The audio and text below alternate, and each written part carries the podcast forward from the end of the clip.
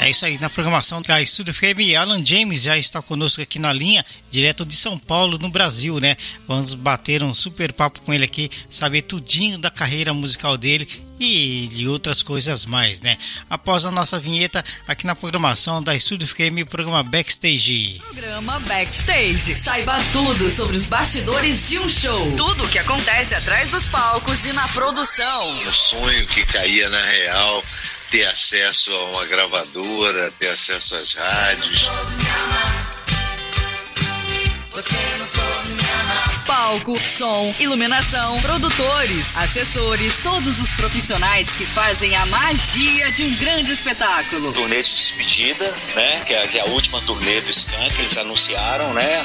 O, o término da banda, ou, ou um, um, um, tempo, né? Quando essa preta começa a tratar do cabelo. O programa Backstage convida produtores, assessores, músicos, bandas, DJs, DJs, radialistas, jornalistas, todo mundo ligado à música. Uma produção Estúdio FKM. Apresentação e produção Marco Fukuyama. Programa Backstage. Tudo sobre os bastidores dos shows. Na sua FKM, Japão. É isso aí. Direto do Japão para o mundo inteiro, ouvi hoje Alan James ao vivo aqui na programação, hein? Grande músico brasileiro aí, participando hoje do nosso programa Backstage. Alô, Alan, muito boa noite aí no Brasil. Opa, muito bom dia aí no Japão. É, é um prazer estar aqui contigo no, no backstage, é, falando para todos que estão vindo. É, desde já queria mandar um abraço e para mim é sempre um, um prazer é, poder falar da minha música, poder falar um pouco né, do, do meu trabalho e né, está sendo um prazer estar aqui e só queria agradecer essa oportunidade né, de estar podendo contar um pouquinho da minha história, poder falar um pouquinho do meu trabalho. Que legal. Nós que agradecemos a sua presença aqui, para nós é sempre uma honra poder divulgar os nossos músicos, os nossos artistas brasileiros aí do Brasil aqui no Japão e também para o mundo, né? Porque estamos ao vivo via internet, né? Aqui na nossa transmissão online, né? Muito obrigado pela sua presença aqui, né? Programa Backstage. Imagina, eu que agradeço. Também quero aproveitar para mandar um grande abraço para a assessoria do Alan, que é a Laura, né? Da Marketing Digital Alcance, né? Alan, grande parceira aqui da rádio, né? Grande abraço, Laura. Sim, abraço. É isso aí. Estamos aqui hoje para conversar com o Alan, né, o cantor, instrumentista, produtor musical Alan James. Alan, você está com esse novíssimo projeto, né, que é a música Sobrevivo. Qual que é a história dessa canção? Como e em que momento ela surgiu na sua vida? Então, eu compus Sobrevivo em 2019 né, um pouquinho antes da, da pandemia, né, alguns meses antes da quarentena até, e eu já estava no processo de composição do meu próximo álbum, que vai se chamar Solar Sonhar, e na verdade até foi uma das últimas que foram compostas, e eu fiz essa música inclusive quando eu ainda morava no Rio de Janeiro, né, eu sou do Rio, né, capital, então eu ainda morava lá, e aí eu compus essa canção né, num dia. Eu lembro que eu comecei num dia e terminei no dia seguinte, né? Algo assim, né? Não, não foi uma música que levou muito tempo para ser feita, não, né? E, e, é uma música que fala basicamente sobre a resignação, né? É aquela coisa de você uh, gostar de alguém e, ou nutrir qualquer sentimento que seja, né? É, por alguém e não poder falar Sim. sobre esse sentimento para para essa pessoa, né? Então, Sim. é a música que, que fala basicamente disso, né? Que você é, sente aquilo, tem aquilo, vive aquilo, é, mesmo que seja nos seus sonhos, né? Nos devaneios, no mundo dos sonhos e você não vá é, viver aquilo concretamente, né? Não vai viver no mundo real, então, mas pelo menos enquanto a, enquanto o sonho existe, você vive aquilo e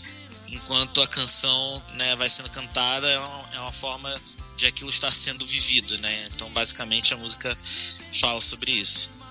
Com certeza, né? E durante esse, esse processo de produção dessa música, você é, veio alguma, alguma em mente, alguma inspiração especial para isso? Com certeza. É, essa música é, eu compus em 2019, né, como eu tinha dito, mas ela foi gravada já, né, aqui, já estando aqui em São Paulo, né, eu tô aqui é, há quatro anos, vai fazer quatro anos, né, na verdade, e, e aí quando eu comecei a gravar o disco, efetivamente, uh, eu contei com a ajuda do Dennis Guedes, né, que é um grande amigo, grande artista, que ele faz parte de um, uma banda chamada The Outs e ele também é produtor. Né, inclusive, eu trouxe o Dennis para né, ajudar a dar uma modernizada, uma atualizada no meu som, porque nos últimos anos eu tenho escutado muito uh, muita coisa do, do indie, né? Sim. É, tem um, um, um, outro amigo meu que é um um grande amigo meu, que é o Luiz Lopes. Ele tocou muito tempo com o Erasmo Carlos, né? Ele foi guitarrista do Erasmo, também tem um trabalho próprio. Ele começou a me mostrar muita coisa do indie, então é, eu comecei a mergulhar nesse universo do indie, né, com, de bandas como Unknown Mortal Orchestra, é, artistas como o Mark DeMarco, uh, tem o Tame Pala, entre outros, né? Então foi algo que eu ouvi muito nesses últimos anos e eu queria trazer isso para minha música, né? Tem vários artistas que eu me amarro, Drug Dealer, Michael Roach, entre outros, e eu queria trazer esses elementos para minha música, né? Porque o meu primeiro álbum, que é o Despertar de 2018, ele é muito ele, é muito focado, né? muito calcado nas minhas influências musicais dos anos 60 e 70. Que de fato é o, é, é, o que eu, vamos dizer, é o meu berço musical, né?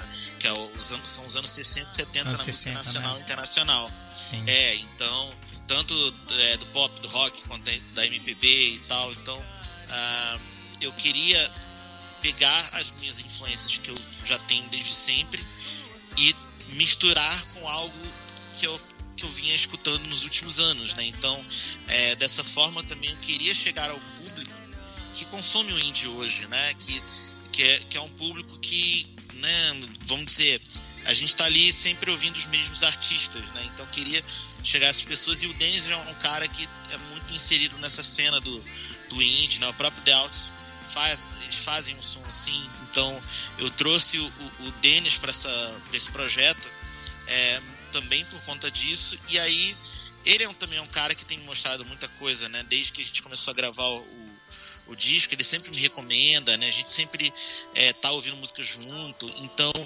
é um, uma influência muito clara para mim de, de Sobrevivo é o próprio Temi Impala. Né? Então, tem uma parte ali da música que é a, a, a intro, né? Ela, ela, é bem influenciada pelo, pelo Temi Impala. E, uh, assim, acho que a única influência que eu posso dizer que foi consciente foi, foram o, o Tame Impala. Mas à medida que né, eu, né, fui gravando essa música, né, e eu comecei gravando essa música é, sozinho, né, como as outras do disco, né, eu fiz uma parte sozinho, levei pro Denis e aí a gente desenvolveu a partir de certo ponto. Ah, eu fui experimentando e colocando elementos na, na, na, minha música que eu ainda não, não havia colocado, não em carreira solo, né, porque antes do, do meu trabalho solo tinha os Geminianos, que era um projeto autoral, mas é, tem coisas que eu ainda não, não havia experimentado na carreira solo, como por exemplo o uso dos sintetizadores. Né? O Despertar Sim. não tem isso. Né? O Despertar tem aqueles sons mais clássicos, né? piano, órgão, alguma coisa de melotron e tal. Mas nesse trabalho, por exemplo, tem muita coisa de Moog, sequenciadores e né, muitos sintetizadores dos anos 70.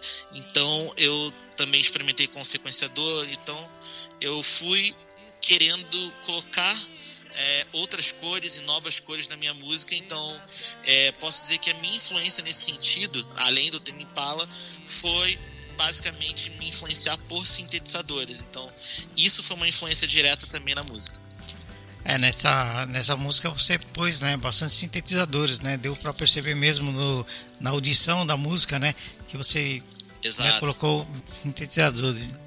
É... Exatamente. Especialmente coisas dos anos 70, né? E até quando tem aquela parte do meio, né, que a música para, tem um sequenciador ali rolando que que, que é também algo dos anos 70 que eu fui experimentando até encontrar o som e achar e eu queria uma, uma coisa meio é, é, climática, né, na, naquela parte, né, como se fosse uma parte em, em suspenso, né? Então eu fui encontrando sons para irem somando, né? Então acho que assim a minha influência mesmo foram esses sintetizadores para criarem um clima na música como um todo, na verdade, não só nessa parte, mas como um todo. Que legal, você buscou uma receita, né, para essa música, né? Uma coisa bem bacana, né? Sim. Que legal, né? Sim. Que é um, seria uma coisa nova para sua carreira solo, o, o, uso de sintetizadores na sua música, né? Exato, exato, porque assim, eu acho que o trabalho que fazia com os geminianos, né? Nós, é, os geminianos foi um projeto que eu, que eu tinha com minha ex-esposa, né, a Rosilene Duarte, o projeto durou uh, cinco anos e a gente, nós fizemos dois álbuns e um EP. As músicas dos Geminianos eram muito experimentais, assim, a gente se aventurava bastante em, em bastante coisa e tal. E eu acho que quando eu comecei a, a, a, carreira solo, de certa forma, algumas coisas que eu faço são uma continuação do que eu já fazia nos Geminianos, mas muita coisa também diferente, né? Então, é, os Minianos nesse sentido eram, eram, né, era um projeto que a gente colocava bastante coisa, até de próprio sintetizador mesmo e tal. Mas quando eu iniciei a carreira solo, eu não experimentava muito com isso, não. Eu fiz uma coisa mais clássica. Né? Eu quis fazer algo mais clássico, né? Que não, som dos anos 60 e 70. Né? Não, claro, né? Nos anos 70 tinha muita coisa de Moog, né? Sintetizador, mas quando eu digo mais clássico, né? Foram aqueles primeiros elementos que você ouve, né? Que era um piano, órgão, né? Depois o Melotron surgiu mais pro para metade, fim do, dos anos 60 e tal.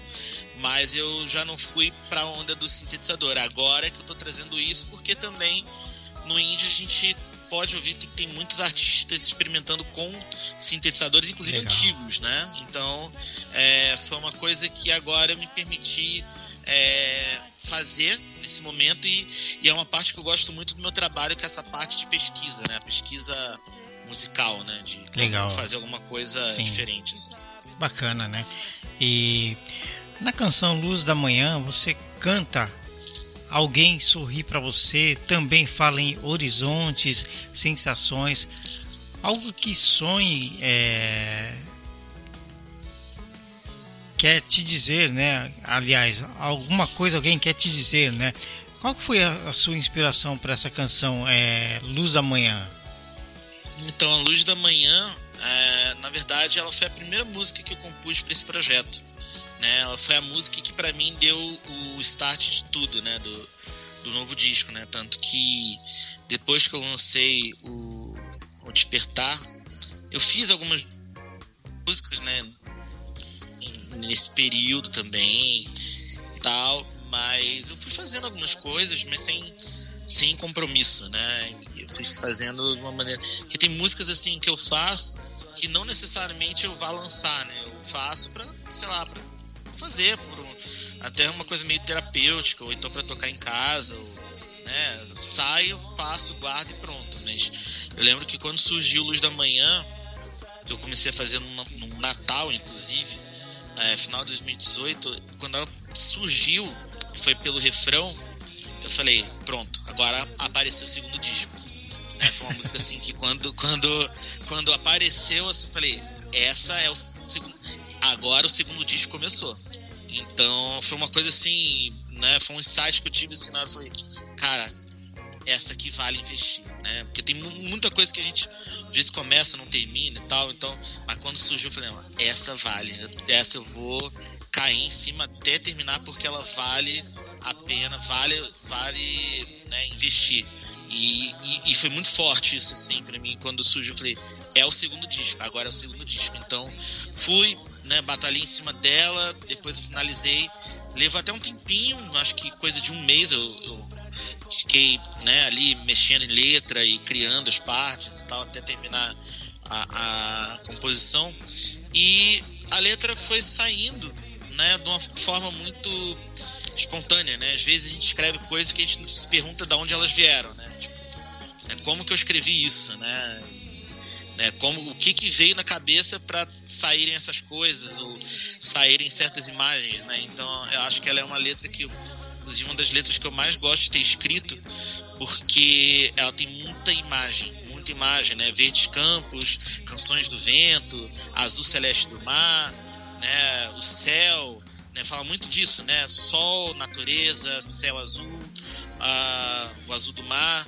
Então, que são coisas que eu adoro em música, tanto não só de escrever nas minhas próprias músicas, mas de ouvir em, em, músicas mesmo, né? Eu gosto muito de quando músicas falam sobre isso, né? Então, é, eu acabei escrevendo, saiu e foi basicamente, eu posso dizer que basicamente essa música foi que deu toda a tônica do meu do próximo álbum, né? Eu acho que, que, que é um disco que fala muito disso, né? De, né? de você estar tá num, num lugar num lugar num espaço aberto, num lugar tranquilo, é, sabe, sentindo a luz do sol, o calor da luz do sol, de estar em meio à natureza, é, de estar ali como se estivesse, sei lá, num parque, deitado no chão, olhando para o céu, sentindo o sol, sonhando acordado, sonhando um pouquinho, né? Então eu acho que é muito é muito sobre isso e acho que Luz da Manhã foi a música que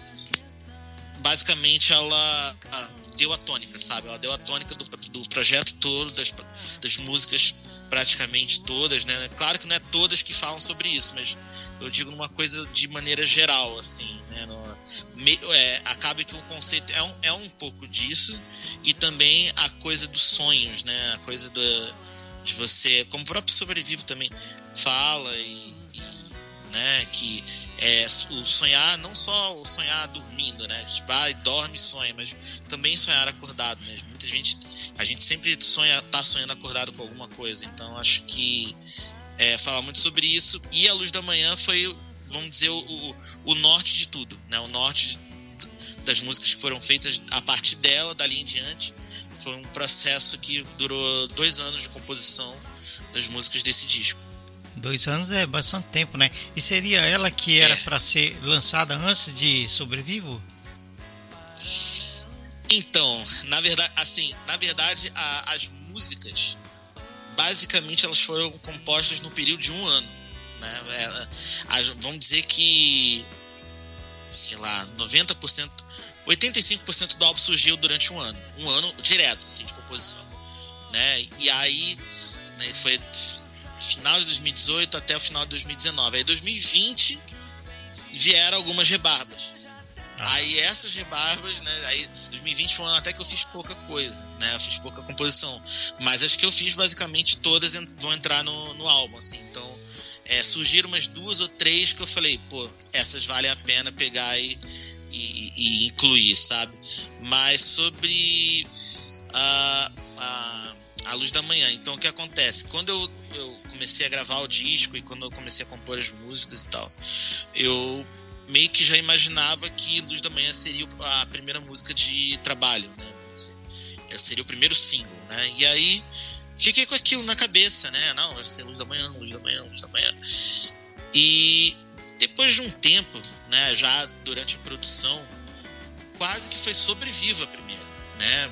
Eu, eu quase que eu decidi por Sobrevivo, porque Sobrevivo ela é uma música que ela é mais, mais uma pegada do indie mesmo, né? O indie pop e tal. Então ela é um pouco mais, vamos dizer, pra frente, né? Ela é mais um andamento um pouco mais acelerado. Então eu pensei, pô, de repente Sobrevivo é a boa. Em algum momento, assim, ah, de repente se eu lançar Sobrevive primeiro, as, as, pessoas vão se identificar mais com ela, por, por conta até do som também, né? Então, uhum.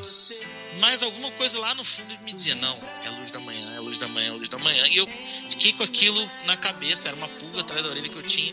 E aí no ano passado eu fiz uma mentoria, que é a mentoria do Clemente Magalhães, né? Que é o, né, o, o YouTube. Você acompanha o canal dele? Você...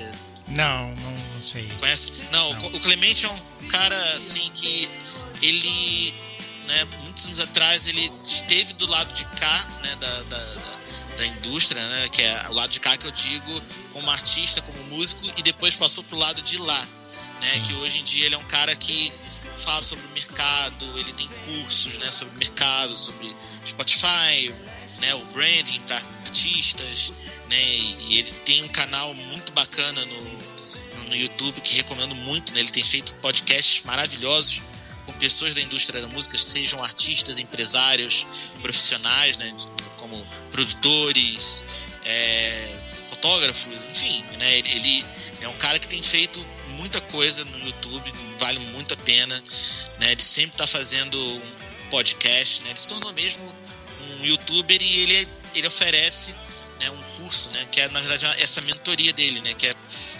como você se posicionar como artista, gerenciar sua própria carreira, como você se ver como marca, né? Uma coisa que para mim foi muito importante ano passado foi aprender como me enxergar como, como marca, né? A questão do branding, né? E aí, num certo momento dessa mentoria, é, ele queria ouvir as coisas que cada um estava fazendo, né? Porque fomos em uma turma de 10, né? E aí ele falou, ó, o que vocês estão fazendo? Tem alguém que vai lançar música? Né? Quem tá, alguém tá gravando alguma coisa. Aí o pessoal começou a mandar, eu falei, pô, vou, vou mandar para ele as músicas que eu penso para serem os singles do disco, né? Sim. É, nem todas ainda estavam finalizadas, mas eu falei, olha, aqui, botei aqui. E aí a gente teve uma aula que ele ouviu, né? Ele pegou, teve um tempo com cada um, ele ouviu cada uma, aí ele falou, cara, é, eu iria nessa daqui primeiro, ela era a luz da manhã. Ele falou, eu acho que Luz da Manhã e, uma, e a próxima e a, uma outra que eu ainda vou lançar, que é a, a Olha. Cara, eu acho que eu iria nessas primeiras, mas para ser primeira tem que ser essa aqui, é Luz da Manhã. Ele foi bem categórico, é Luz da Manhã. Eu falei, caramba, veja só, né? A minha intuição era a, a que, tava. Né, a, a, ideia original era que, por fim, e eu não falei isso nada, não falei isso pra ele, né? Eu mandei ah. pra ele sem dizer nada né, para não influenciar a opinião dele, né? Então ele falou, quando ele falou, eu falei, é isso. Aí ali eu bati o martelo. Então a Luz da Manhã que vai ser primeiro, Sobrevive. A Sobrevive foi a primeira que ficou pronta. Na verdade, Sobrevive foi a primeira que foi gravada pro disco e foi a primeira que foi finalizada. E Luz da Manhã foi a segunda. Então, uh, acabou que eu lancei Luz da Manhã primeiro e Sobrevive depois, no que foi acabou sendo uma decisão acertada, assim, porque Luz da Manhã Apertado, trouxe né? um retorno. É, foi um retorno bem legal, bem interessante. Assim, há muito tempo, inclusive, acho que eu não tinha um retorno tão bom quanto eu tive com essa música. Legal, maravilha. Você está no programa Backstage hoje, Alan James, direto do Brasil para Estúdio FM aqui no Japão, falando sobre os projetos do novo álbum, né? Aqui na programação, né? É, Alan, é, agora gostaria que você nos descrevesse é, sobre os protagonistas desse novo disco que você fez a voz principal, backing, baixo, piano, sintetizador e guitarra. Isso tudo a gente já sabe, né? Agora, é, quem são as outras pessoas que participaram no projeto? Bom, é, eu vou destacar, né, o Denis Guedes, que, que foi o produtor. O Denis, né, posso dizer que o Denis é, foi meu braço direito, né? É o meu braço direito nesse projeto. Se não fosse ele, não teria conseguido fazer esse segundo disco, né? Uhum. E a gente está nesse processo agora de finalizar, né? Estamos mixando as músicas agora, então é, e ainda dando uns últimos retoques em algumas delas. Então, o Denis não só produziu e também finalizou as músicas, né? No caso, fez a mixagem, masterização, né? O Denis ele tocou em várias músicas. O Denis faz o backing em praticamente todas as músicas. Né? Então o Denis toca violão, toca guitarra, toca teclados, é, bateria também, uh, percussão, né? E, e os backings praticamente todos são dele, né? Não todos, mas vou dizer 90, 95% são o Denis no, no, no, no backing vocal. É, também eu vou destacar o Vinícius Massolar, que inclusive é o parceiro do Dennis no The Outs. Né? O, o, Vinícius ele, ele tocou guitarra em alguma, né, numa música, guitarra de 12 cordas, tocou piano de, uma outra música, mas ele tá por ali também, né? E, e como eles têm o, a banda, ele tava por ali por perto, né? E basicamente assim, eles foram os meus principais colaboradores. Vou destacar, vou destacar também o meu grande amigo Luiz Lopes. O Luiz ele toca guitarra uh, uma música, né? Que inclusive vai ser uma das que vão lançar como single em breve também. O Luiz é um amigo de mais de 20 anos e, enfim, a gente sempre colaborou nos projetos um do outro, né? Eu já Sim. gravei nos discos dele, singles dele, fiz, gravei baixo, gravei percussão, gravei back vocal, então a gente sempre tá batendo uma bola, né? A gente sempre tá envolvido um com o outro, né? Eu falo com ele todo dia, né? Então, a gente sempre tá ali, quando um tá fazendo alguma coisa, mostra pro outro e tal, então não tinha como não ter o Luiz de alguma forma envolvido. E também vou destacar, uh, lembrando dos nomes aqui agora, tem o Thiago Kobe, que, que gravou vibrafone em bastante música, né? Tem muitas músicas que tem é, arranjos de vibrafone, então o Thiago Kobe já é um colaborador antigo, né? Ele já está comigo desde o Despertar, então ele, ele gravou também. É, o Marcelo Sebuquim, Sebuquim, ele é um músico de metais, né? Ele, ele toca metais e sopro. Né? Ele toca vários instrumentos, toca guitarra também, toca baixo. O Sebuquim, ele fez arranjo de uma das músicas, é um arranjo de sopro, de Olha, que é uma música que ainda vai ser lançada. E ele toca metais também, algumas outras do, do disco, né? Que ele não fez o arranjo, mas ele toca instrumentos, né? Sax, sax barítono, sax é, tenor. E tem também os irmãos Everson e Aquiles Moraes, que são é, dois irmãos de Minas Gerais, né, de uma cidade de Minas, agora não me lembro qual é o nome da cidade, mas eles são músicos do naipe de metais do Ney Mato Grosso. Opa. Né, então eles estão eles estão com o Ney há muito tempo, há mais de 10 anos, se não me engano, 10, 15 anos, talvez até mais. Os caras são brilhantes, né, eram, eram músicos que eu já acompanhava, já tinham gravado comigo na época dos Geminianos e não por um problema de agenda eles não puderam na época do despertar gravar comigo mas agora, felizmente, a gente conseguiu retomar essa parceria, né? Eles fazem arranjos de algumas músicas e também tocam algumas músicas do, né, do, do, do meu disco também, né? E, e, a, e uma colaboradora nova que adoro, que é a Carol Panese, que gravou também cordas numa das músicas, né? Então, um, que pela primeira vez, inclusive, na minha música, eu tenho é, cordas né, gravadas, né? em arranjo, né? Então tem uma música que vai ter violino, vai ter violoncelo, né? Que o resultado tá bem, tá bem bonito, tá bem, bem legal, assim, transformou uma coisa lúdica. Que legal, então, assim, grandes... são basicamente esses os colaboradores. Grandes músicos, né, fazem parte do seu disco, então, né, pessoas de qualidade que tem um trabalho já bem reconhecido, né, no Brasil, né?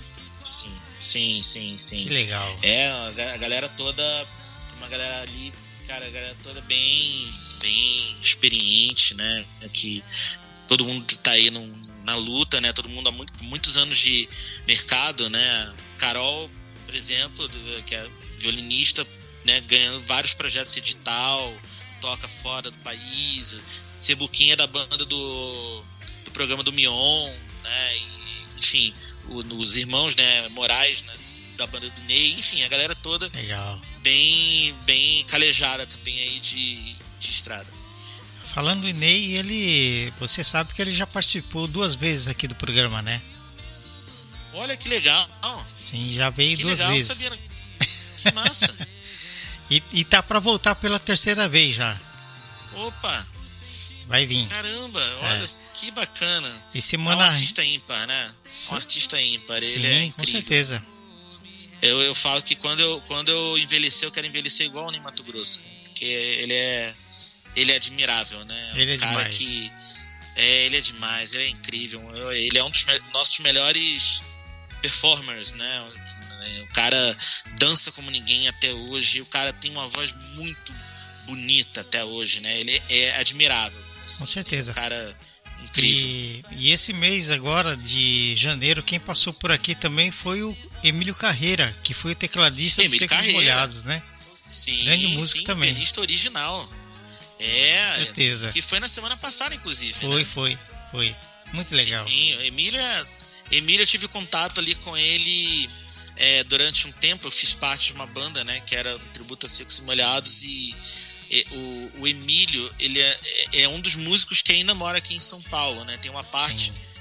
que tá aqui, tem é, alguns moram, né, o Ney mora no Rio, né? O, eu sei que o, o Conrad está no Paraná, o João Ricardo mora aqui em São Paulo e tem uma e tem acho que a maior parte da banda do, do né, dos Secos e Molhados, né, da, do, da banda músicos, né? Que acompanhavam mora aqui por aqui, né? Ou, ou na capital ou interior, né? Então, eu sei que o Emílio mora aqui, tive contato com ele algumas vezes, né? Porque essa banda que eu tocava, é, fizemos alguns shows aqui em São Paulo, capital.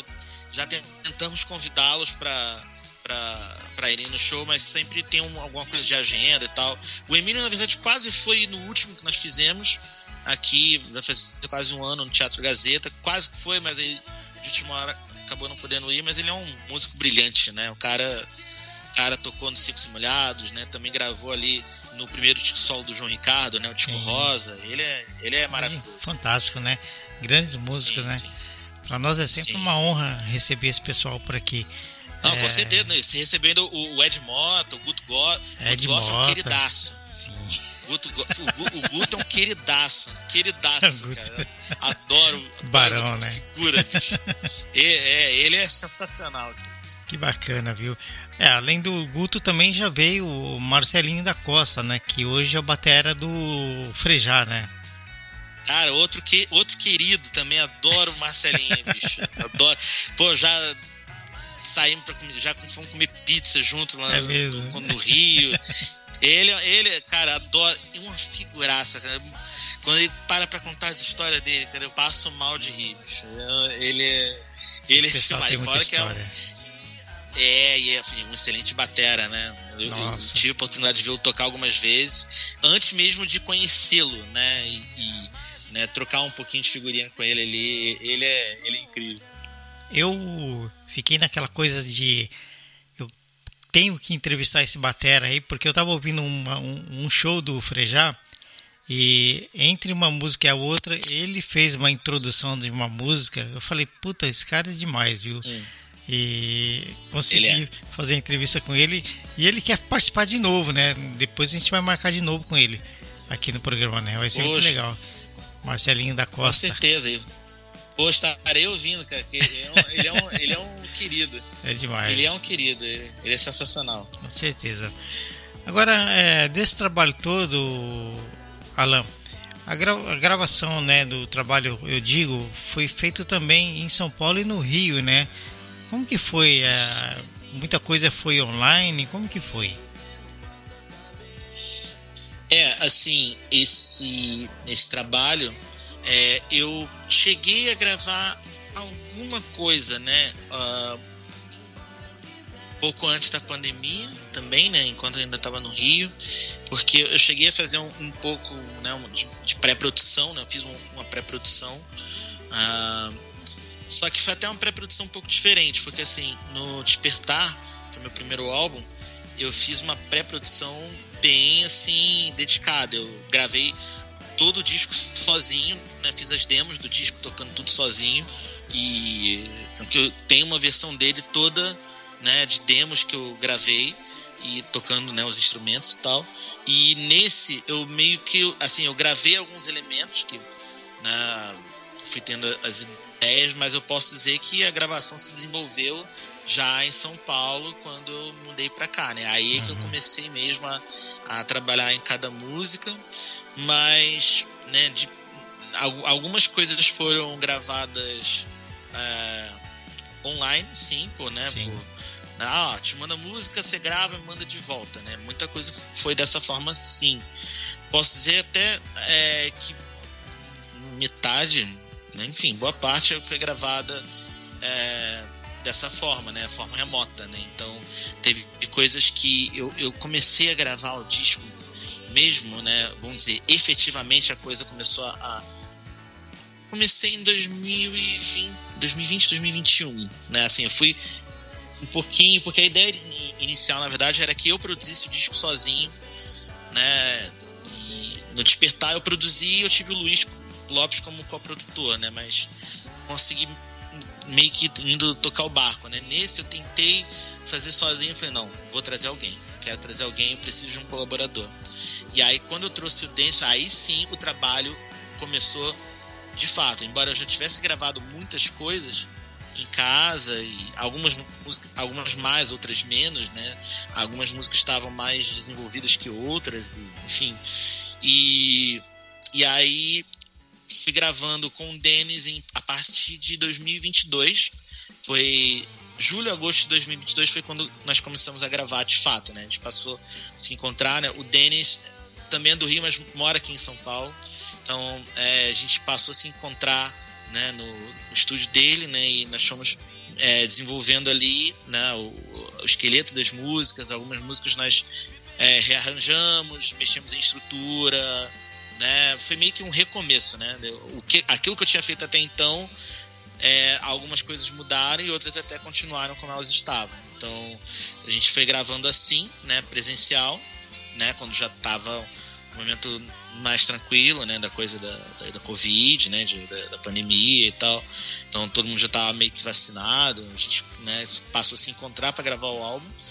Mas algumas coisas até anteriores a, a, até o meu trabalho com o Denis, né, de quando o Denis entrou no projeto, foram gravadas assim de forma é, remota, né. Eu tive amigos que, que gravaram ah, né, nas suas casas e mandavam né, de volta, ó, mandava música, eles mandavam os arquivos de volta, né? Ó, tá aqui. Aí eu pegava lá e fazia aquela peneira, etc, né? De que cabia, o que não cabia. E, né, tenho, né, alguns outros amigos que tocaram também uh, no, no, disco, né? Mas que estão bem espaçados, assim. Uh, e eles foram fazendo dessa forma. Mas os, os e até os colaboradores mais frequentes, tirando o Denis e o Vinícius, basicamente foi tudo feito online, né? A Carol, a Salcedo os Irmãos Moraes, foi tudo feito online, né? todo mundo, ou as pessoas gravando das suas casas ou dos seus estúdios, né? Então, Legal. basicamente foi foi isso, uma foi uma combinação, né? Uma combinação do presencial com o remoto, assim, mas até muita coisa foi remoto também por força da, da pandemia. Legal, graças à internet, né? Olha só, você tá é, ouvindo graças aí. A, graças à internet. Sim. Graças à internet e também por locais diferentes, porque tem muita. Tem algumas pessoas que moram no Rio, né? Então, embora eu esteja sempre lá, né? né até por conta de trabalhos e tal, mas tem coisas que, para adiantar realmente, a coisa é melhor gravar remoto que. Né, que aí acho que já adianta para todo mundo. Beleza. Você que está ouvindo aí, Alan James, grande músico, instrumentista, produtor musical e também você pode ouvir, né? Você está ouvindo aí no nosso site estudiofm.com ou no nosso blog estudiofmbroadcasting.blogspot.com também você pode seguir a nossa rádio nas redes sociais, Instagram, Facebook, Twitter, Threads e agora lá no TikTok. E você pode conferir as nossas entrevistas lá no Spotify, no nosso canal Podcast Estúdio FM. E você é um artista independente ou é consagrado, tem uma banda, quer participar do nosso programa, manda um e-mail para nós, estudiofm.com. Será um prazer dividir o seu trabalho com o mundo através da nossa transmissão online. Agora, Alain, vamos lá para o início da sua jornada. Quando começou a música na sua vida? Como que foi? Olha, posso dizer que a música na minha vida começou ah, primeiro desde muito, muito, muito cedo, porque a minha mãe, a minha mãe toca violão, né? Minha mãe toca violão, mas ela nunca seguiu carreira, né? Ela, ela, ela e os irmãos dela, todos, né, os meus tios, é, tocam violão, guitarra, alguns até se virando também em mais instrumentos, né? Tinha um tio que até já falecido que também tocava teclado e tal. Então, a minha mãe aprendeu a tocar violão, né? Mas ela não seguiu carreira. Ela sempre gostou de pegar um violão e tocar em casa. Então, eu cresci vendo minha mãe tocar violão em casa. Né? E aí eu vi aquilo, ficava louco, né? Eu lembro um dia meu pai dando de presente para minha mãe é, um violão e um amplificador, né? Um violão, é, amplificador da Genini. Quando eu vi aquilo, fiquei louco. Falei, nossa, né? Aí eu né? já tinha vontade. Mas eu vou dizer uma coisa: quando eu comecei a tocar instrumentos, né? Quando eu comecei a aprender, nem foi a partir de uma vontade própria, foi por incentivo mais dos meus pais mesmo. Legal. Né? Eu tava com sete anos, né? Sete, oito anos, na verdade, e aí eles acharam que seria legal eu começar a aprender a tocar alguma coisa, né? Aquela coisa, ah. né? Ah, criança, né? Ah, vai, vai fazer um futebol, né? Vai entrar no futebol, escolinha de futebol, vai fazer natação, vai fazer não sei o que, vai, né? vai aprender a tocar alguma coisa. Aí pronto, né? Eu, aí eu fui aprender a tocar teclado. Então eu comecei a aprender a tocar teclado com 7, 8 anos de idade. É, tinha um professor que né, fazia aula particular durante o tempo.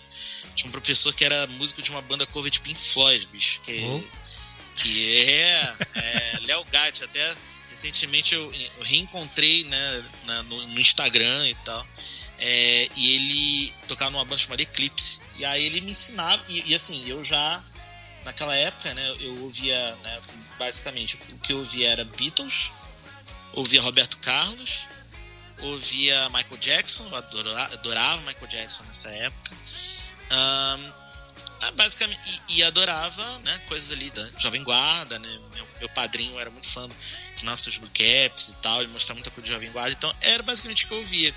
Então eu pedia muito, né, enchi o, enchi o meu professor para ensinar o que eu já gostava de ouvir, que era Beatles, uhum né? Beatles, Roberto Carlos, Michael Jackson, né? Aí eu fui aprendendo essas coisas. E é claro que também me ensinava algumas coisas que ele achava que eu deveria aprender, que eram boas, eram boas para me desenvolver, mas basicamente era isso. E aí eu fui aprendendo, comecei a aprender teclado. E aí fiquei um tempo aprendendo, depois eu fiquei meio, ah, né, perdi um pouco a paciência com o teclado. E aí depois eu passei a me interessar por guitarra, fiquei fissurado em guitarra, guitarra e bateria. Né? E um dos meus tios ele tinha tipo, como se fosse uma bateriazinha, é, uma bateria infantil, né? E tá bem pequeno, meu primo tinha. Eu falei, opa, catei essa bateria e ficava pá, pá, pá, tocando e tal. E aí, quando né, teve um tempo que eu morei em Pernambuco, né? Fiquei um ano lá, eu voltei pro Rio. E quando eu voltei pro Rio, meio que eu. Aí eu comecei, né? Continuei ouvindo música, bastante música. E, e aí eu. Teve um dia que eu tava num sebo, né? E isso, né? Quando, naquela época que o vinil no Brasil tava morrendo, né? O, a, a, morte do, a morte do vinil no Brasil já havia sido decretada, né? Tô falando de 95, 96, né? Porque aí o vinil começou a ser subvalorizado, o CD começou a ser hipervalorizado, né? Aquela coisa nova, som limpo e tal. E o vinil naquela época era considerado uma coisa, né? Uma porcaria, né? Muita gente já se, fazendo suas coleções de vinil e tal. Aí eu fui num sebo, e nessa época o vinil era baratinho. Aí eu achei um disco do Paul McCartney, que é o primeiro álbum solo dele, Olha McCartney, de 1970. Eu lembro que era dois reais, nunca vou esquecer disso. Eu paguei dois reais nesse, nesse vinil, que era um original americano de 1970 é, ali com o selo da Apple e tal. E aí eu ouvi aquilo, e é um disco que o Paul toca tudo, né? Que o Paul faz todos os instrumentos, tudo, nos vocais e tal. Quando eu ouvi aquilo, bicho, aí aquilo me. Aí aquilo pra mim. Acho que foi a primeira parada assim que me explodiu a cabeça de pensar assim: agora eu quero ser músico né? Tipo, o que antes era um hobby, né? Vamos dizer, né? meus pais me incentivaram a aprender o teclado e tal. Eu falei, não, agora eu quero ser músico mesmo. Eu ah. quero ser que nem o Paul McCartney. E, e, é engraçado que eu faço aniversário no mesmo dia que o Paul McCartney, né? É que é mesmo? 18 de junho. é, pois é. Pois é, e eu tenho, um, eu tenho um amigo também que faz aniversário no mesmo dia, né, no meio do Paul, e ele é 20 anos mais velho que eu. Então é, é muito engraçado. E também foi de Paul McCartney.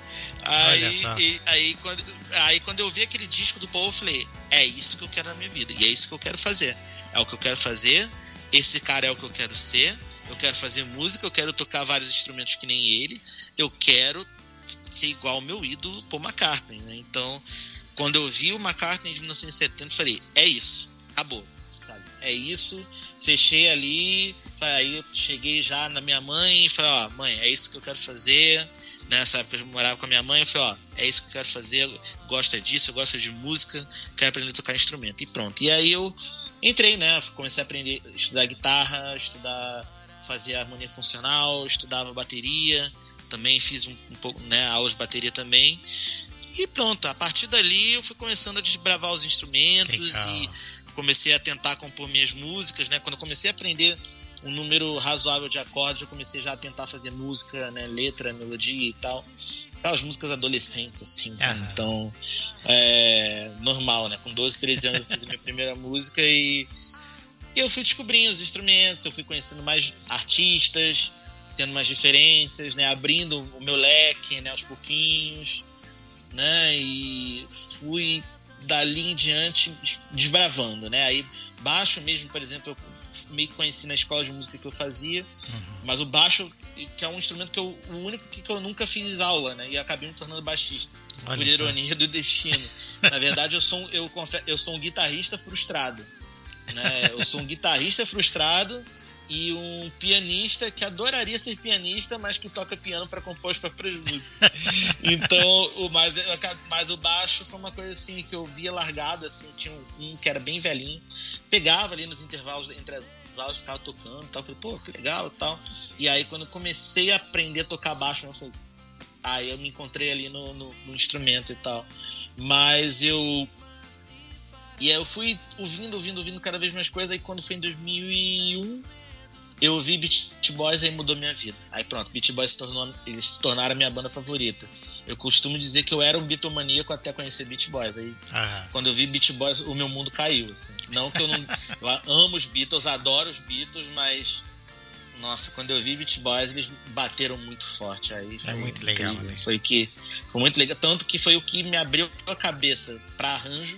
Uhum. Nunca tinha pensado em prestar atenção em arranjo, em harmonia vocal, divisão de vozes e tudo isso foi graças aos beats e até a composição também, né? Se hoje eu componho e, e componho como eu componho, né, da forma que eu faço, também é graças a eles. Eu observar as músicas ali de, deles, né, as técnicas, né, que, que usavam, né, de produção, composição. Aí pronto, aí, ali pra, a partir dali foi aquilo que vamos dizer é, ali foi o que definiu o que eu faria a partir de então, né? O que eu faço hoje, assim, foi quando eu ouvi Beat Boys, foi o foi meu grande, vamos dizer, foi, né? Foi o que definiu o que eu, o que eu faço hoje. Bela escolha, né? Muito bacana, Sim. viu? Ah, eu amo, eu amo Boys. É demais, eu né? Amo. Uma curiosidade, a gente tá falando de Paul McCartney aqui. Você sabe que na década de 80 ou 70 alguma coisa, me fugiu da ideia agora. Em uma é. vinda para o Japão, ele estava vindo fazer uma turnê. Eu não sei se você sabe disso. Sei, ele, sei. Ele ficou preso durante uma semana aqui no Japão, né? Ficou preso, é. Foi em, em, janeiro, janeiro de 1980. Ele estava. Foi, né? Isso. Fazer uma turnê com. É, foi, ele estava indo fazer uma turnê com os Wings. Inclusive tem no YouTube um vídeo tem. dele. Tem, tem, não, tem cobertura né, da imprensa, tem, né, ele sendo levado já do aeroporto. Uhum. Tem é, o momento que ele sai da prisão, que ele vai direto pro avião. Ele... Agora tem um vídeo, bicho, dele ensaiando com os Wings para essa turnê. Olha. Na fazenda dele. Olha. É, tem um vídeo lá que. Né, tem lá, acho que é Japan Rehearsals, né? tem lá, acho que é um vídeo de 20 e poucos minutos, meia hora, que tem o Paul meio que tocando o repertório que ele faria no Japão e é, é, foi um vacilo, né, bicho? Ele, Essa é uma... ele brincou com a. Ele brincou com a sorte ali, né? Ele brincou com a é, sorte. Foi, foi que... aqui, né? Vamos tentar para ver o que, que dá, né? Mas ali não, não deu para ele, não. Foi o quê? Acho que um quilo que ele tentou entrar aqui. É, é. Né? É, foi. Foi, foi, acho que por aí. Dá, ele... Tem um vídeo, né? Tem, um, tem uns vídeos que, que, aparece, né? O fiscal tem. abrindo a mala dele. É um Sim. saco. Alfândega, é um né? Saco de, é, um flândego, é o, o, saco gigante, gigante mesmo. Né? E eu até lembro quando eu vi essa imagem pela primeira vez, eu falei, nossa! Mesmo que assim. Que é e, e, é, mesmo assim, na, foi... na, na, na, porta da delegacia tinha uma multidão de gente cantando música multidão, dele. Multidão, né? sim. Não, e a turnê foi totalmente cancelada. Ah, uma coisa que também eu já vi no eBay, tem um programa da, da turnê, né? O tour book do que seria a turnê para a turnê do, do Japão, né? Tem um pessoal que comprou e vende por aí e tal. Mas é, é incrível isso, cara, que assim, foi um, um, tremendo de um azar. Ele também deu uma subestimada ali né, nas leis do Japão. O Japão sempre teve uma, uma lei muito severa em relação a isso. E quase que ali deu muito ruim para ele, né? Porque ele ia ficar 7, 8 anos, né? ia ser condenado a 7, 8 anos de prisão. Mas com um trabalho pesado. Mas né? eles, eles, é, eles consideraram, né, não sei como, que era para uso dele, não para né, para venda. Então, mesmo assim, não era, é, não era tráfico, né? Mesmo assim, ele tráfico. ia ser condenado a tráfico de, de drogas, né? Ele é, é pela quantidade, né? pela quantidade, porque era, mu era muita coisa ali, né? Era, muito, era muita Cara, é muito engraçado que aqui em São Paulo tem um sebo chamado Augusta Discos, né? Inclusive hoje até eu fui lá. É, e, né, naquela parte da, na parte da Augusta que é no sentido do centro da cidade. Então, aí teve uma vez que eu tava lá e ele tem muita coisa, uma loja grande, grande. E aí. E é um amontoado de, amontoado de coisas, assim, de CD, LP, aí tem revista, tem livro. E aí no meio da parte de livros, revistas e tal, eu achei uma revista japonesa com a cobertura da prisão do Paul de 1980. Olha, é raridade, alguém, hein? Não, bicho, raridade. Alguém pegou. É, eu não sei, é, acho que é, é, acho que provavelmente é uma revista. E assim, mas cara, é como se fosse um clipping de tudo que saiu sobre a prisão no Aham. mundo inteiro. Tem até coisa do jornal o Globo. Olha. Tem até print do jornal o Globo e tem até um pôster do Paul, do Paul algemado indo ser, ser preso. Eu falei, caramba! Quando eu vi aquilo, eu falei, cara, eu não podia deixar passar, acabei comprando. Acabei comprando. Não, aí eu falei, cara, e olha, olha o pôster, né? Paul no chilindró, né? Sensacional. Isso é um negócio único mesmo. Sim. É, mas é uma realidade, né? É, ele ia ficar condenado Caramba. a 7, 8 anos né, de, de prisão e só saiu porque se arrependeu, né? Ele se arrependeu e o, acho que até foi o juiz que jogou, ó, você nunca mais pise no Japão, nunca mais volte. Mas acabou voltando, né? Pô, acabou voltando até 10 anos né? depois, inclusive. É Paul McCartney. Assim. Loucura. Não, o Paul já tá tinha uma... sido... E é engraçado porque ele já tinha sido preso antes. Depois disso até foi preso mais uma vez, não no Japão, com a mulher, né? Armadas, alguma coisa assim. É, é o Paul sempre teve essa, essa coisa. Né? Foi preso os dois, né? Ele e a, e a mulher, né? Estava com. Yeah. Não, ele já é, foi preso. É, sim, exatamente. É isso aí.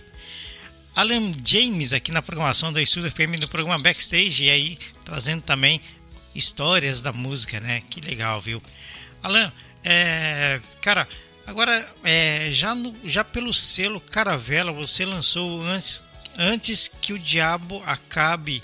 Como que foi as produções? Em qual antes que o dia acabe. E, e, e, em qual single? São duas perguntas. Antes que o Diabo Acabe, como que foi as produções? Antes e, que o dia acabe, né? E em qual single Daniel Vilares foi o seu parceiro musical em 2021? São duas perguntas.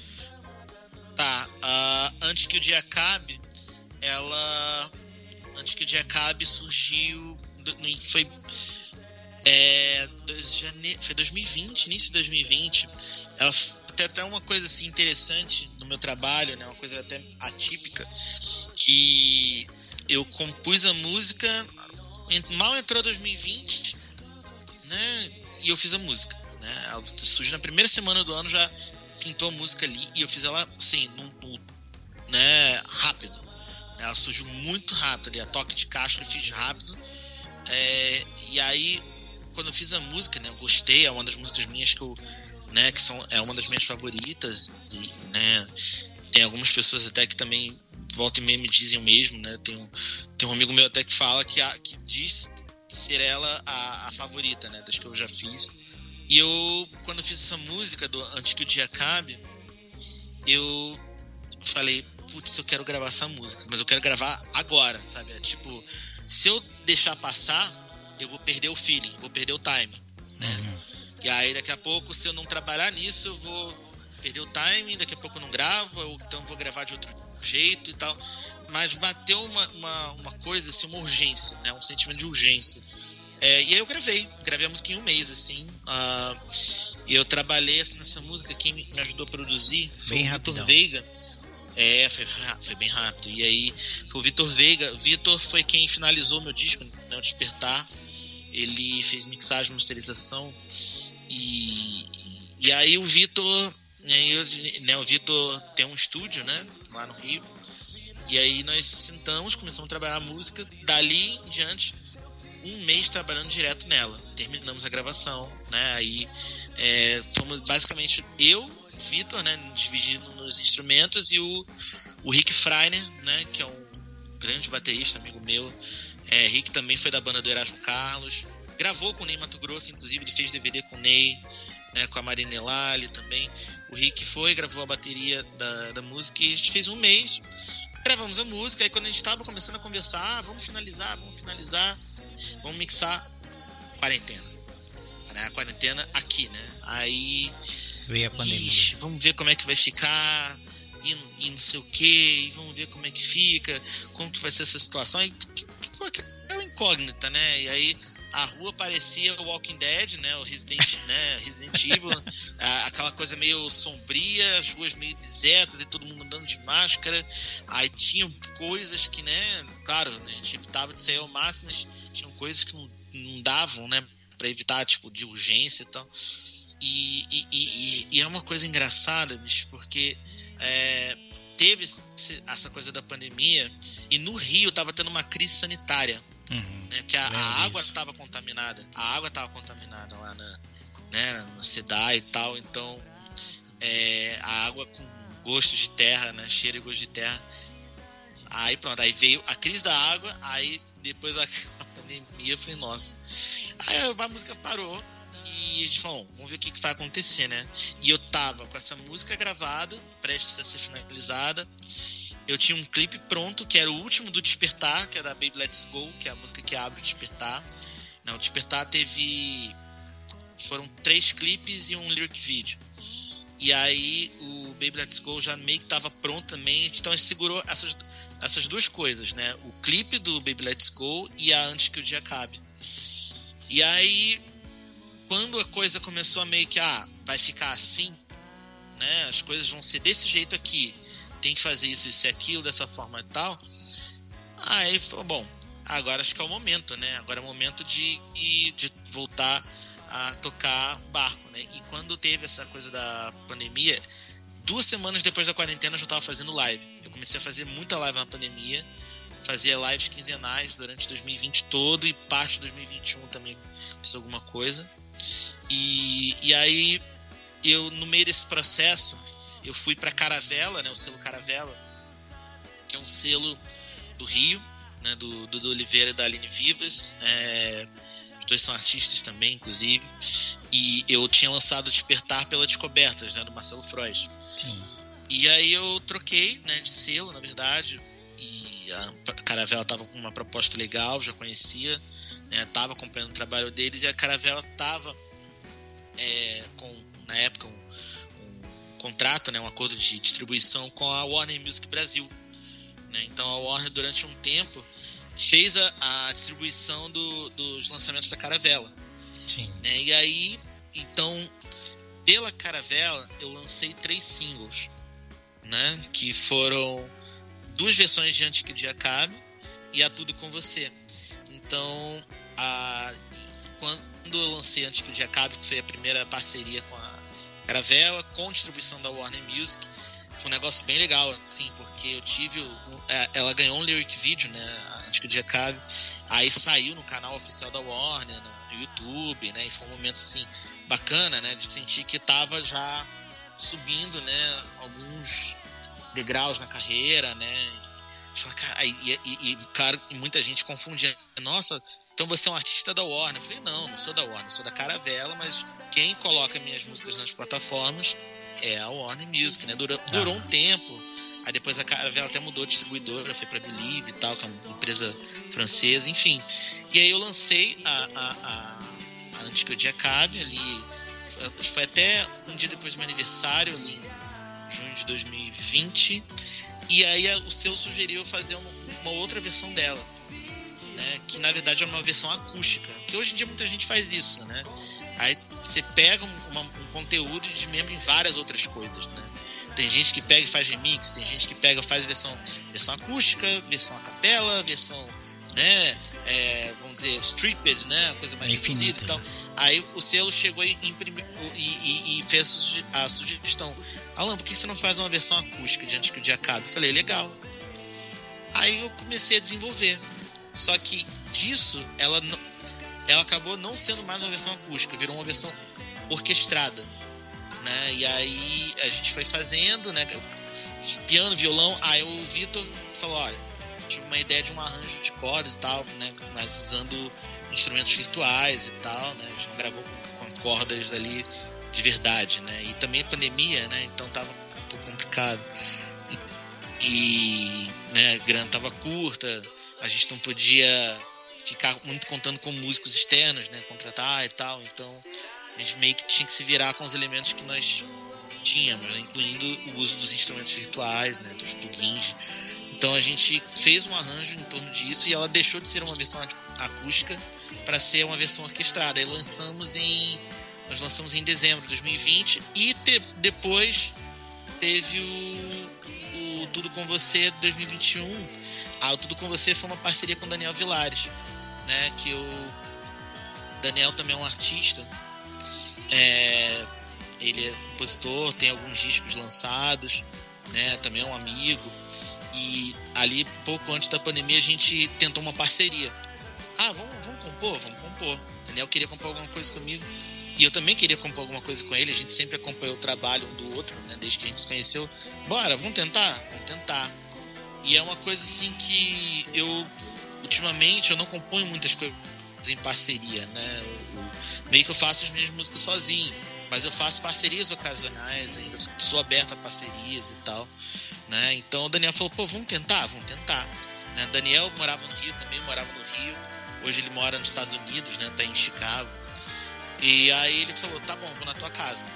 Aí ele foi e já me levou, tipo, meia música pronta, né? Vamos dizer. E, e aí ele falou, olha, tá aqui.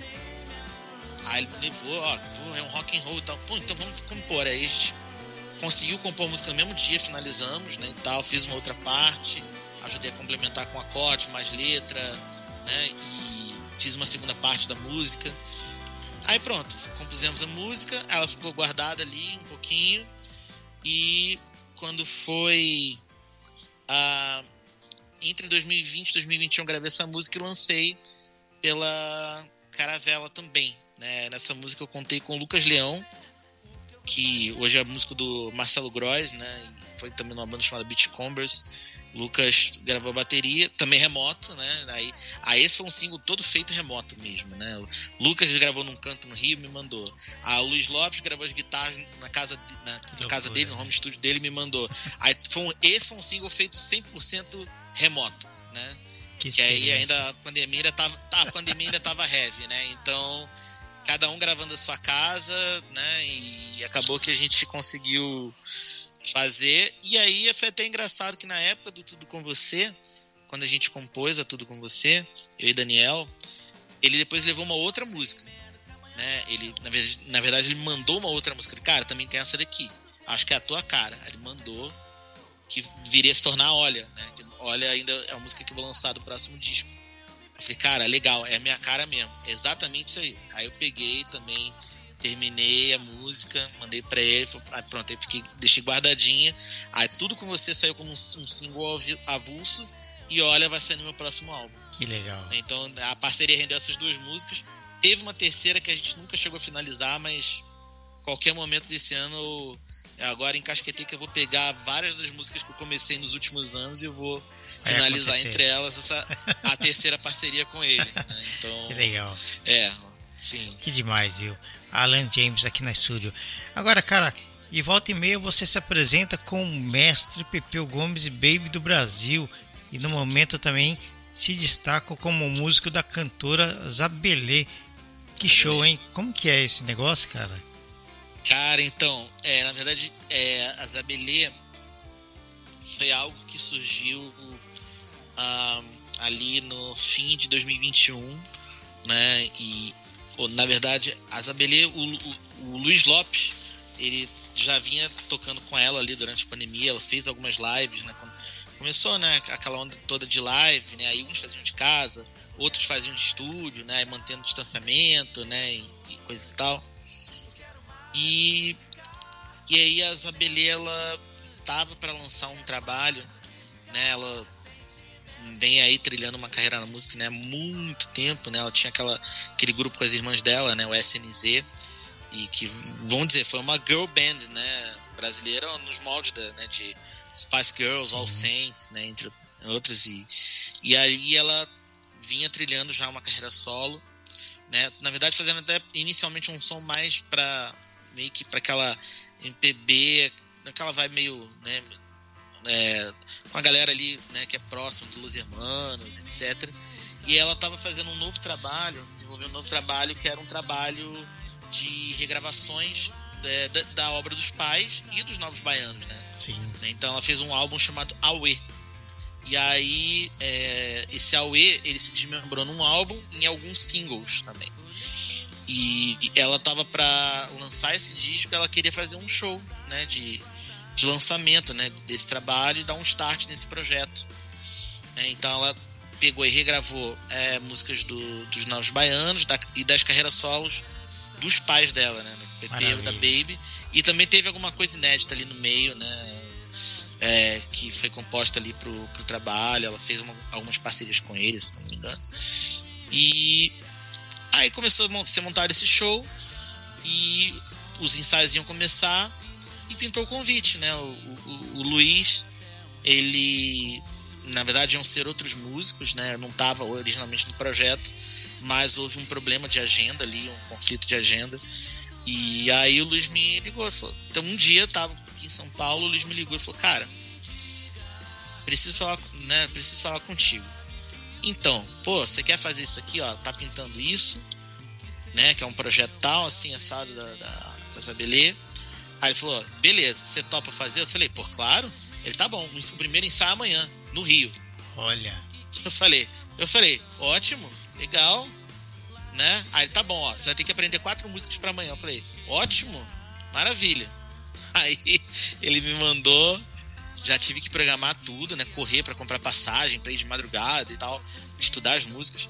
Enfim, eu fiz, né? O, vamos dizer, o teste ali, né? Entrei na banda, né? Acabei sendo efetivado na banda e os ensaios fluíram bem, eu acabou rolando. E nesse primeiro show, nós fizemos um show no Teatro Riachuelo, no, é, em dezembro de dezembro de 2021. Aí nesse show é, contou com a participação especial do Pepeu Gomes. Ah. Foi um momento incrível, assim, né? E fizemos alguns ensaios com ele, né? É, fizemos uns dois, três ensaios juntos e tal, incluindo geral. E aí ele participava de algumas músicas do show dela e também tocava algumas coisas dele, né? Nas versões dele, os arranjos dele. Foi um momento maravilhoso, né, pra gente, assim, né, pra banda, né, eu falo em nome de todos, assim, foi um negócio incrível tocar aquelas músicas, e a gente tocou com ele, né, Sexy Manjar, né, tocamos ali o Mil Uma Noite de Amor, né, então foi bem bacana, foi um momento muito legal, assim, da gente interagir, tocar, né, o cara é um monstro sagrado, a música legal. brasileira, né, então foi uma experiência muito, muito boa, e com a própria Isabelê também, que é um né? Uma cantora assim, é não só uma cantora incrível, uma cantora sensacional, mas também um, um ser humano, né? Muito bacana, assim, que é uma coisa que eu posso dizer que é bem rara no, nesse meio, né? Então a Isabelle é uma querida, mantenho contato com, ele, com ela até hoje.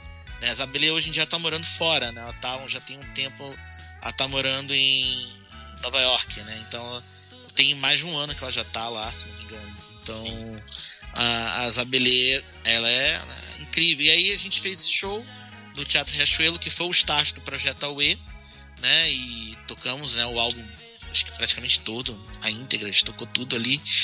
E aí depois de um tempo fizemos um outro show, que foi aqui em São Paulo, já no Sesc Santa Amaro. Aí nesse show tocamos com a Baby do Brasil. Né? E aí legal. foi bem legal também. É, e aí também, mesma coisa, foi o mesmo esquema que fez foi com o Pepeu, né? A gente tocou. A, a Baby veio, se integrou ao nosso show, mas também fez a parte dela ali, né? A gente tocou ali o, o Sem Pecado, Sem Juízo, né? Tocamos né, também algumas outras músicas com ela, né? E, e foi bem. Foi bem interessante. A gente tocou Acabou Chorar com ela. Foi uma coisa assim emocionante, gratificante demais, né? E ela é uma artista incrível, completa, né? Canta muito ainda, né? Dá, dá um bar em muita gente assim Sim. mais nova e ela tem uma energia, um vigor que impressiona, assim, sabe? Você tá perto dela, eu, eu quando eu, quando eu via quando eu via Baby assim, né, a primeira vez vendo, né, eu pensei, cara, ela é uma força da natureza, assim, sabe? Que ela, ela é aquela pessoa que quando chega num lugar, ela muda o ambiente ao redor dela, sabe? Foi uma, disposição foram incrível, né? é, disposição incrível, um vigor mesmo, né? A palavra uhum. que me vem à cabeça é vigor. Então foram experiências maravilhosas e né, volta e meia falo com as beleza, quando é que você volta? Você vai voltar pro Brasil e tal? Não, tem plano sim de voltar, até mandar um beijo para ela, que ela é não só né, alguém com quem eu tenho prazer de trabalhar, mas também né, a gente tem contato, né, uma amizade, então é, acho ela incrível. Assim. Legal. É, na década de 90, a gente até estava conversando um pouco antes em off, né? Eu te falei que eu trabalhei em São Paulo com montagem de telão para shows e eventos. Isso, eu cheguei a trabalhar em um show do Pepeu Gomes, num show mício na Praça da Sé. Olha. Eu tava em cima do palco, né? Nossa, é aqui bem perto de casa, Sim. inclusive. Agora muito eu, perto da Praça. Eu, na, naquele dia, eu tava trabalhando como cabo man, em cima do palco, né? E a curiosidade é que o que aconteceu naquela noite, eu estava trabalhando, né? E eu estava prestando atenção no tecladista do Pepeu, o teclado aqui, carregando aqui, né? E o cara uhum. tava tocando e, e indo para frente do palco. Eu olhei o cabo dele, tava esticado, né? E o plug do cabo dele ia sair do som, né? ele ia ficar na mão. Ele ia ficar na mão. O que que eu fiz? Eu dei corda pro meu câmera, né?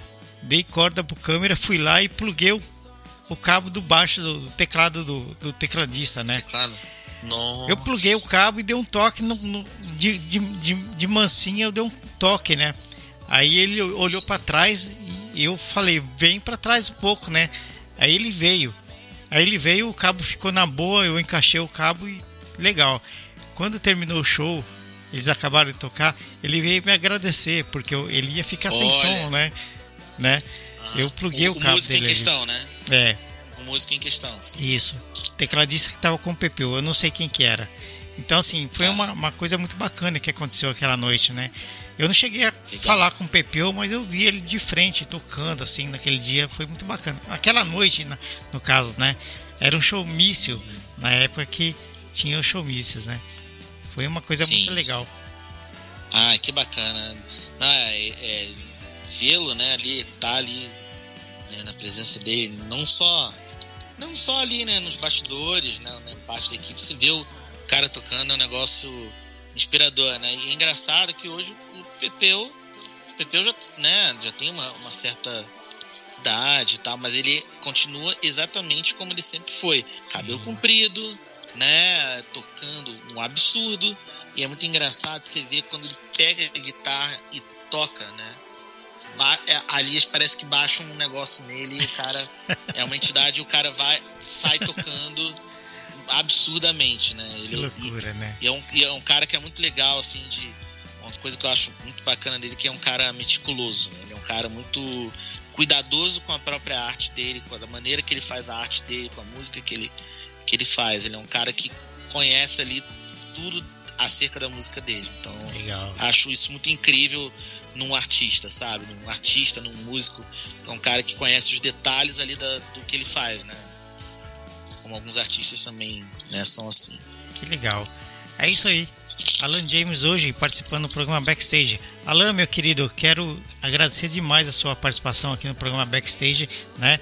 Para nós foi uma honra dividir seu, a sua vida musical para o mundo. Estamos aí pelo mundo através da nossa transmissão online.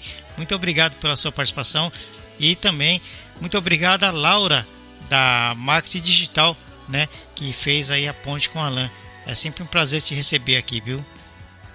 Ô, meu querido, obrigado, obrigado demais pela oportunidade. Foi um prazer a gente estar batendo esse papo aqui. Que legal. Né, falar, falar contigo, falar para todos, para quem está nos ouvindo agora, é, né, falar.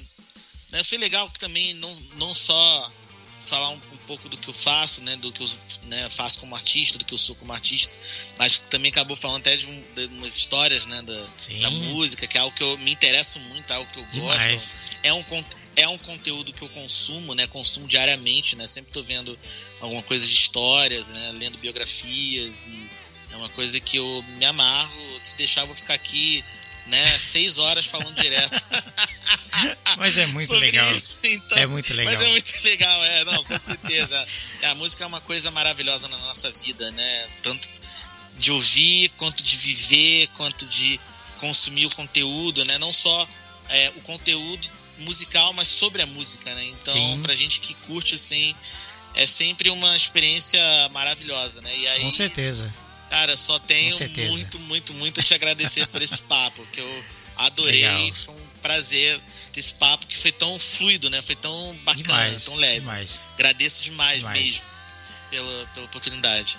Que isso. E também dizer que, como eu digo para todos, né? A rádio também é sua, né? Você divulga o seu trabalho aqui quando e quando quiser divulgar seu trabalho, Opa. né? Opa, ó. Quer voltar, hein? com certeza, com certeza. Seja um prazer, viu? Tá certo. é isso aí. Alan James hoje no programa Backstage. Muito obrigado, Alan. Né? Muito obrigado, mano. E até a próxima semana que vem com Nanda Moura, uma grande artista do blues aqui, viu? Semana que vem, Nanda Moura. Né? Olha. Né? É, muito legal, viu? Programa Backstage para você aqui na Estúdio FM. Programa Backstage. Saiba tudo sobre os bastidores de um show. Tudo o que acontece atrás dos palcos e na produção. O sonho que caía na real, ter acesso a uma gravadora, ter acesso às rádios. Você não soube me amar. Palco, som, iluminação, produtores, assessores, todos os profissionais que fazem a magia de um grande espetáculo. Turnê de despedida, né? Que é, que é a última turnê do Skank, eles anunciaram, né? O, o término da banda, ou, ou um, um, um, tempo, né? Quando essa preta começa a tratar do cabelo. O programa Backstage convida produtores, assessores, músicos, bandas, DJs, DJs, radialistas, jornalistas, todo mundo ligado à música. Uma produção Estúdio FKM. Apresentação e produção Marco Fukuyama. Programa Backstage. Tudo sobre os bastidores dos shows. Na sua FKM, Japão.